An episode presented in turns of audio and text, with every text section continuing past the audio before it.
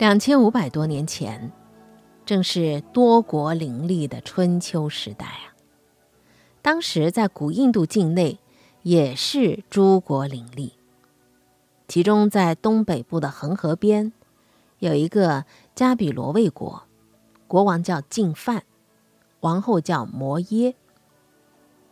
有一天睡眠当中的摩耶夫人忽然梦见一头腾空而起的白象。从他的右肋进入了他的身体，我也醒来了，顿觉身体异常快乐，好像服了甘露。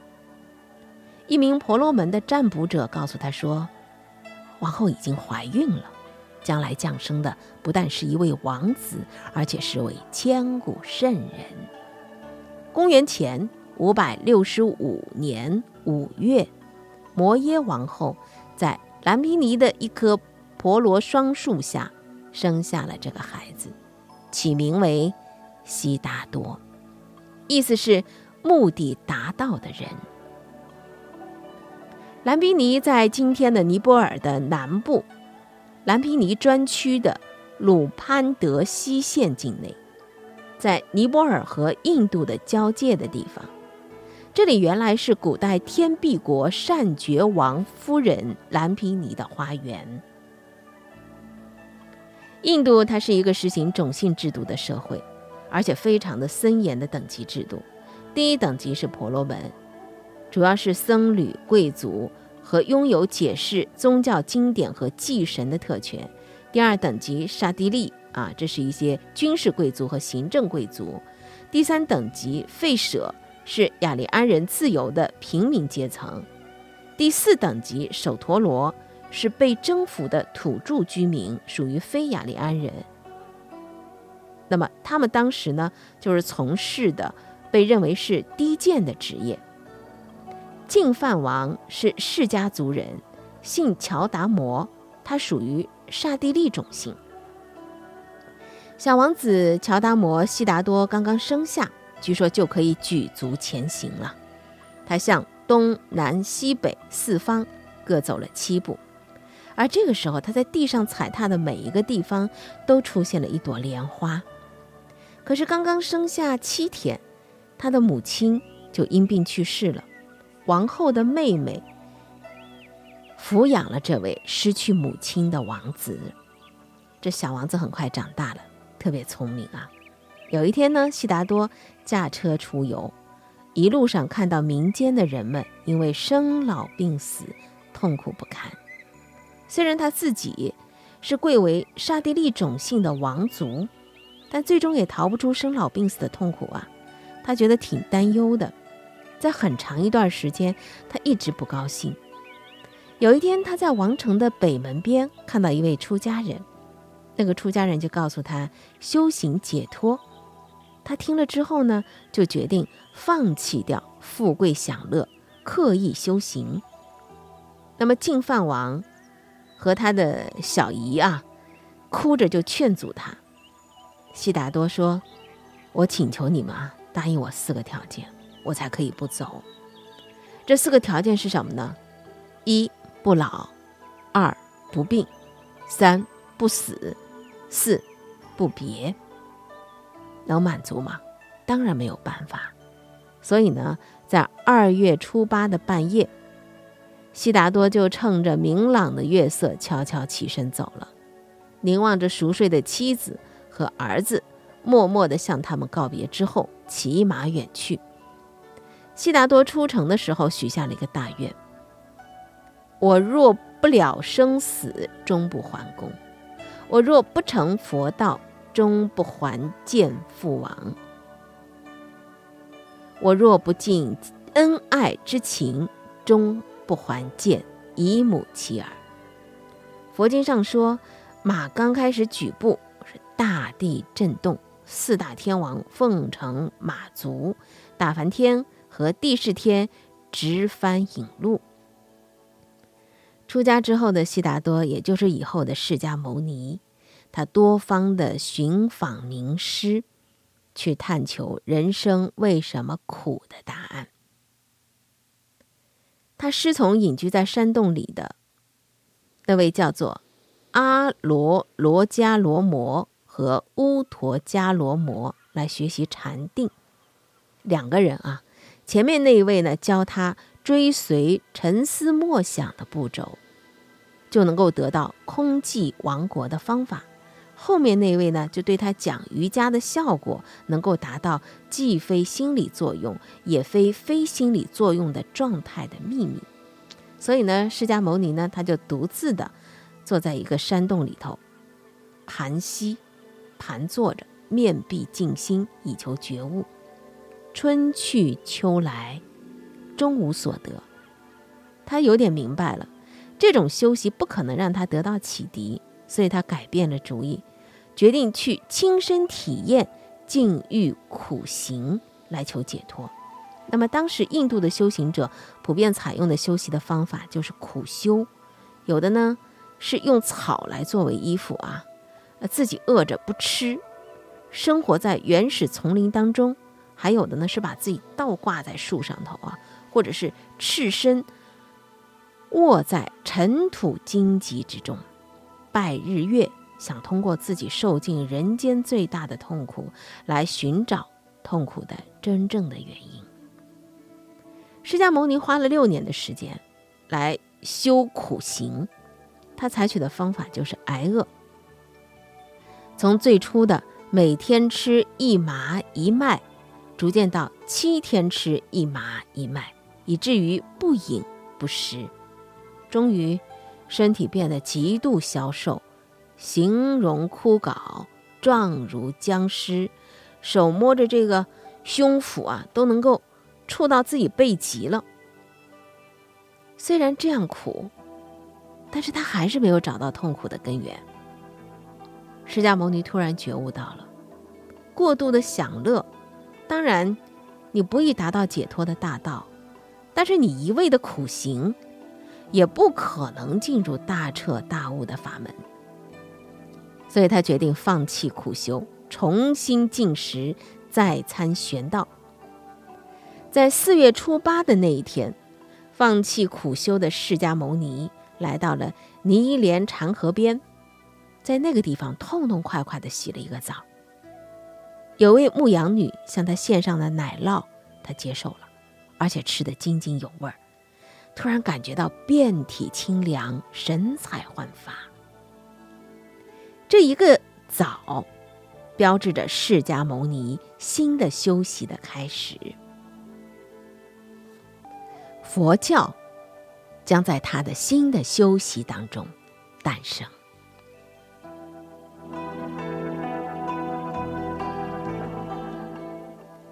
释迦牟尼恢复了吃喝之后啊，他恢复到昔日的壮实了。于是他来到一个叫做菩提迦耶的地方。在一株高大茂密的碧波罗树底下坐了下来，他发下大愿：我如果不圆正等正觉的佛果，宁遂此身，终不起此座。碧波罗树又叫菩提树，他重新修整了修行的方法，端身正义的。在菩提树下，结跏趺坐，静思默想。他不再跟印度先人的那个思维方式，而是用自己的大智慧去关照宇宙人生的缘起本心。释迦牟尼在菩提树下趺坐了整整四十八天。这时候已经到了十二月初七的晚上。这天夜里。天朗气清，惠风和畅。他默坐在金刚座上，视线种种禅定境界，遍观十方无量世界和过去时、现在时与未来时的一切，洞见了三界因果。到了十二月初八的凌晨，明星出现在天上，他豁然大悟，彻底明白了。宇宙人生的缘起、本质和一切表现方式，他终于圆润的证悟了菩提奥义，成为圆满正等正觉的佛陀。佛经说，当释迦牟尼正得大道的时候，大地为之震动，诸天神人齐赞，地狱、恶鬼、畜生三道的苦厄都一时休息。这时候，天鼓齐鸣，妙音响彻宇宙，漫天飘飞着曼陀罗花、曼珠沙华、金花、银花、琉璃花、宝花和七宝莲花。关于宇宙、人生最伟大的理论就此诞生。乔达摩悉达多王子成为第一位觉者，古印度语梵语。称为是佛，也从此他就成为了释迦牟尼，意思是释迦族的圣人。那么，释迦牟尼到底证悟了什么样的大道呢？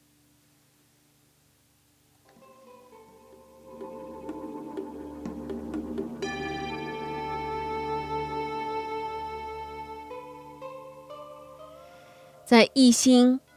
这位和尚修习的东谷，也就是我们今天的浙江宁波天童禅寺的东涧畔，那个地方称为古天童。东涧源自于东汝两峰，即大云山、放羊山、诸山之水汇于东谷的莲荡，然后呢，越过青龙岗和奔腾而来的西涧汇合。那么这种水是被称为是双龙相会，相会之后的流水就形成了天童溪的主流。在明代的时候，有一个忠臣王英龄，他有一首诗是呃赞咏东谷山水的。这首诗写的是：“青籁萧萧起时湍，千重云幕应成团。”佛华常在空中现，山色偏移雨后看。沿着西涧曲折的山径迂回而上，到青龙岗大约两里路。那么这个地方呢，就是东谷一心的东谷，四山环河。青松秀竹间夹杂着枫树榆木，深秋的坡地之上，片片红叶若有语言。在这样的幽静的环境当中，不能不让王忠诚想到“佛华常在空中现”这样的话题，因为千年以来佛教修习的环境似乎已经格式化了。那么这种格式被现代人借助了一个名词儿，称之为是气场。王忠诚的感觉也许更加的准确，他用“佛华”来表达。佛华者，佛陀的光华，佛光之华。那么，当年的一心法师找到了这个有佛华的地方，开始他的修习。他是怎么修习的？没有文字的记录。但是，佛教修习的基本原则在释迦牟尼的时代已经定型，那就是戒、定、千万别把这三个字当成一种仪式啊，它其实是一种思想的精髓。当释迦牟尼在菩提树下正得大道之后，他的第一个目标就是走向贝那勒斯的鹿野苑。当年释迦牟尼出家的时候，净饭王派了五位侍臣来找他，结果这五位侍臣反而被王子的决心所感动了，决定留下来侍奉王子。后来，当释迦牟尼放弃苦修的时候，他们和释迦牟尼的意见分歧，所以这五个人呢，都到了鹿野苑继续去苦修，走上了一条执迷不悟的路。现在，释迦牟尼悟得大道了，他首先想到的是，我赶紧去救赎他们。他在鹿野苑向这五个人第一次说出他所悟的大道，佛教史上称为是初转法轮。而实际上，佛陀向他们讲述的只是一种小乘层面上头的教义，也就是度己的真谛，可以归纳为四个字：苦、集、灭、道。但就这四个字，足以把这五个人给度化了。这四个字，佛教称为是四大真谛。这到底是怎样的一种真谛奥义呢？释迦牟尼认为，宇宙人生的生成变化都不是无缘无故的，在其中起到作用的是因果规律。娑婆世界的众生，他们的行为和动机都将成为业，包括身业，是指行动；语业。你的语言，还有意业，你的动机和意志，所有的业都会成为业因，就像一颗种子，聚集的同样是身、语、意三业的助缘，逐步成长，最后必将结出业果。强大的业力推动着因果报应的实现，成为世界发展的动力和人生命运的依据。业因的顽强是无法改变的，就像《佛说福利太子因缘经》当中所说的：“假使经百劫，不坏诸业因，因缘和合时，有情随受果。”在因果规律的作用之下，所有的业因都表现为四大特点：第一，因果。自作自受，谁造的业，必然由其自身去接受业果。就像所说的“父作不善，子不待受；子作不善，父亦不受。善自祸福，恶自受殃。”这是一。第二是因果各业不同，所谓的善有善报，恶有恶报。还有第三是会产生一业多果、多业异果。第四个就是因缘果报的运行是由心调控的，这是佛陀发现的宇宙人生的规律，而不是他主观创造的制度。因此，在强大的业力推动之下，每个人都在不断的创造新的业因，又不断的前去承受。旧的业果，此生现世来不及业报，来生也要受报。有一个《佛说无上一经》说的：“如来知见自业自受，无有自作他受果者。”这种有因必果的规律作用下，就有什么了呢？就形成了一个强大的轮回。根据业的善恶以及程度，首先会在轮回当中受报。六种轮回的道途，众生分别要进入天道、人道、阿修罗道这善三道，或者是坠入恶三道。恶三道是畜生道、恶鬼道、地狱道，再通过这六种道途到来生去受报。三善三恶的道途，合称叫做六道轮回。所以俗话说“三世因果，六道轮回”，就是这个意思。那么问题在于什么呢？众生轮回到了来生，并不仅仅是受前世的业报，众生还会不断的产生业因，这就又要去接受报应。于是轮回无尽无止，这就使众生有受不尽的苦难。即使做一个大善人，受到人道的善报，来生仍然有生老病死的痛苦，这就是他的苦地产生痛苦的规律。因此，释迦牟尼首先研究了娑婆世界无尽苦的本质，苦难的表现可以概括为生老病死四苦，也可以。呃，像那个其他所概括的，是要生苦、劳苦、病苦、死苦、怨憎会苦、恩爱别苦、所求不得苦和忧悲苦这样的八苦，甚至是还有延伸出来说一百零八种苦、上千上万种苦。那么这种无穷无尽的苦难，它们的本质又是什么呢？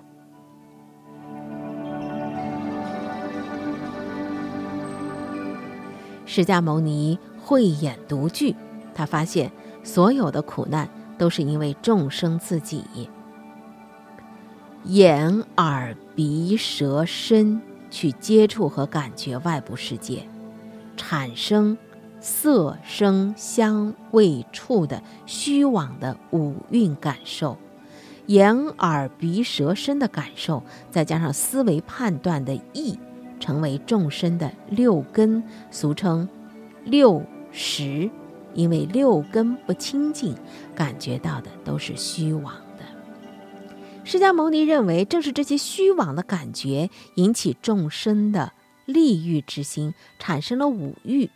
那么众生执着于五欲，对五蕴产生燃爱之心。这就成为贪，所以《大乘一章》当中说：“于外五欲染爱，名贪。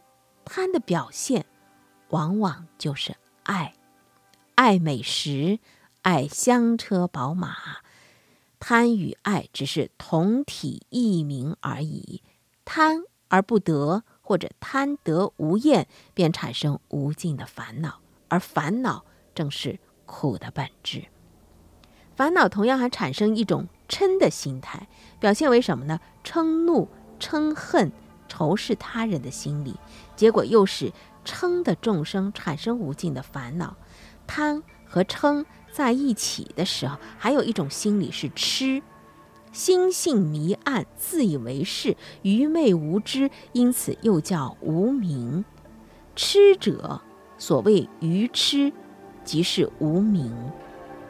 佛陀认为，众生因无明而产生执着，包括主观认知的我执和客观认识的法执。释迦牟尼认为，众生的种种的苦难，主要来源于自身的贪欲心、嗔恨心和愚痴心。佛经呢，称此为是三界，也叫三毒。这是身口意等一切恶行的根源，也是人生种种烦恼和业因的源头。因为三毒产生执着，因为执着产生烦恼，因为烦恼产生痛苦。因此，所有痛苦的源头就是众生自己的心，也就是前面所说的因缘果报的运行由心调控。这就是他的极地啊，就是痛苦产生的原因。梁简稳帝，他也是一个呃非常忠诚的佛教徒。呃，他在《菩提树颂序》当中叹道：“说悲哉六十，沉沦八苦，不有大圣，谁枕会桥？”这一声叹息当中，带着对于脱离苦难的深情呼吁，说：“谁可以为众生搭起一座大智慧的桥梁呢？”于是呢，释迦牟尼就再一次表现出了他的大智慧。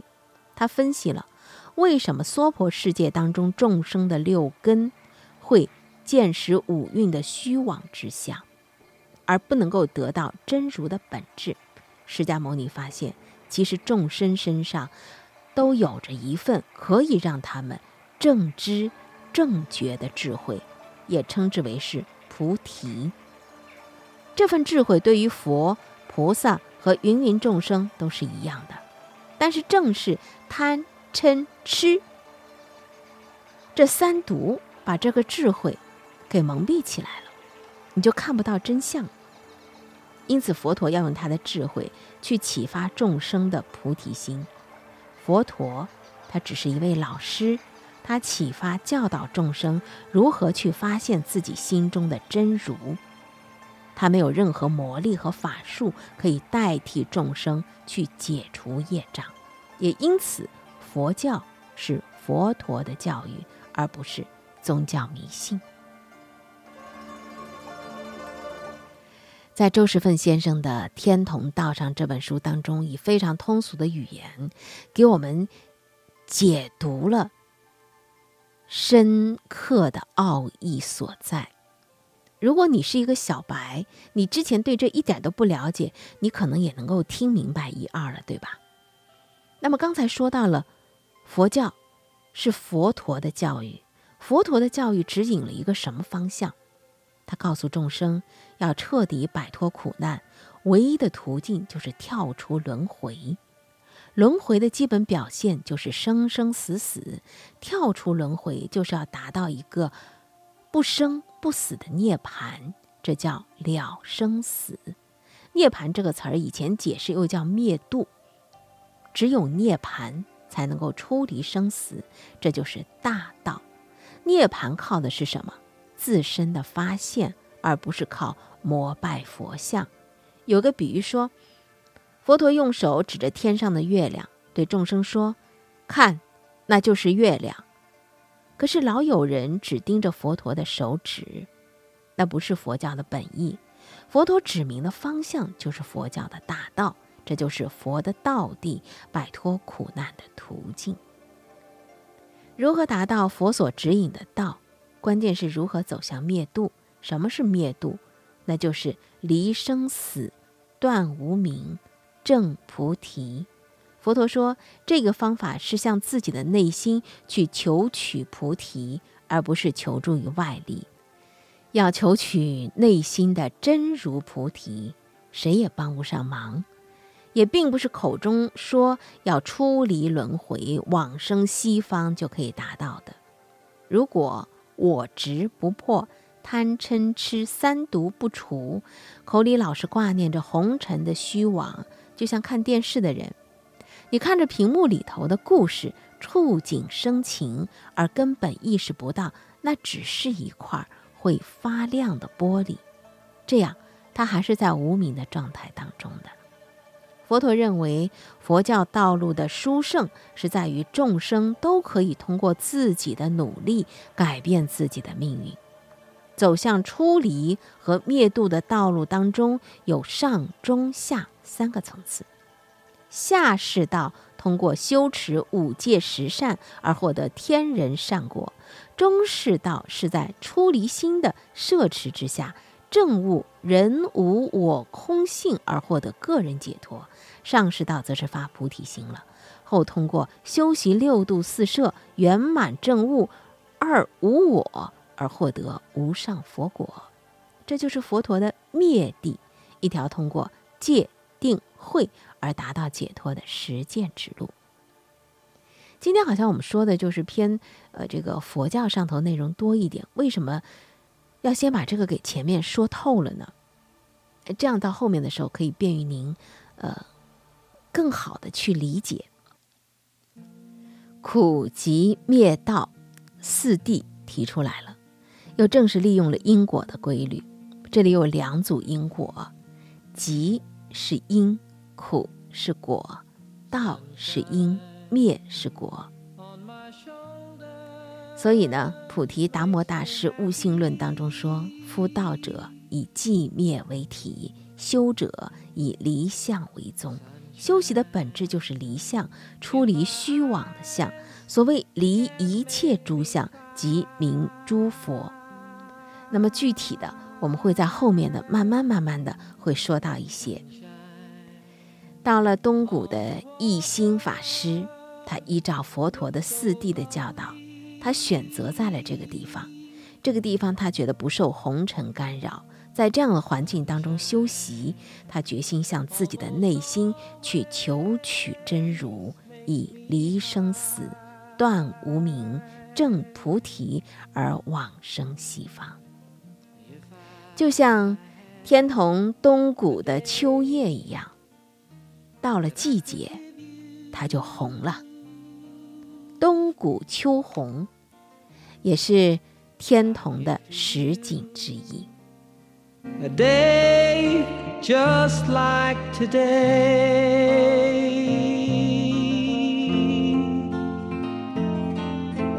If I had a song that I could sing for you.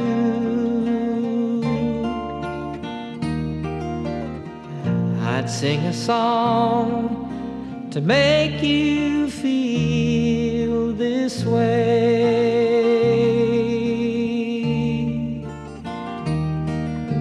Sunshine on my shoulders makes me happy.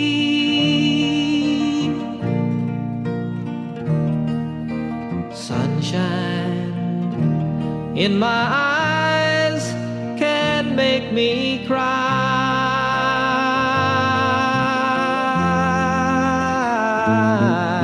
Sunshine on the water looks so lovely.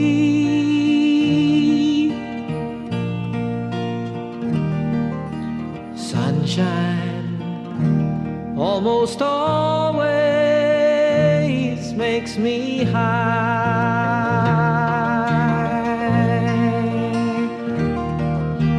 If I had a tale that I could tell you,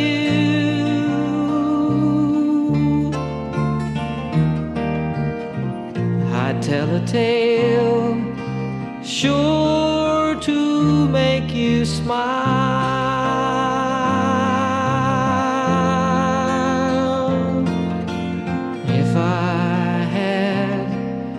A wish that I could wish for you,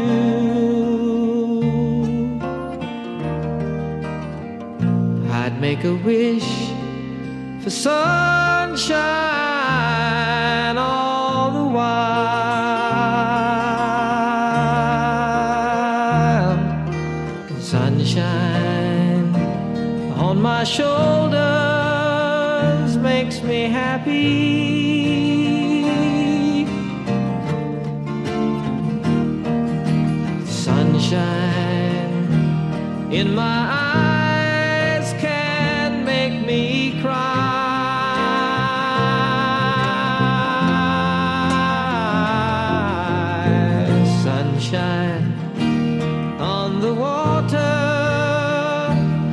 So love.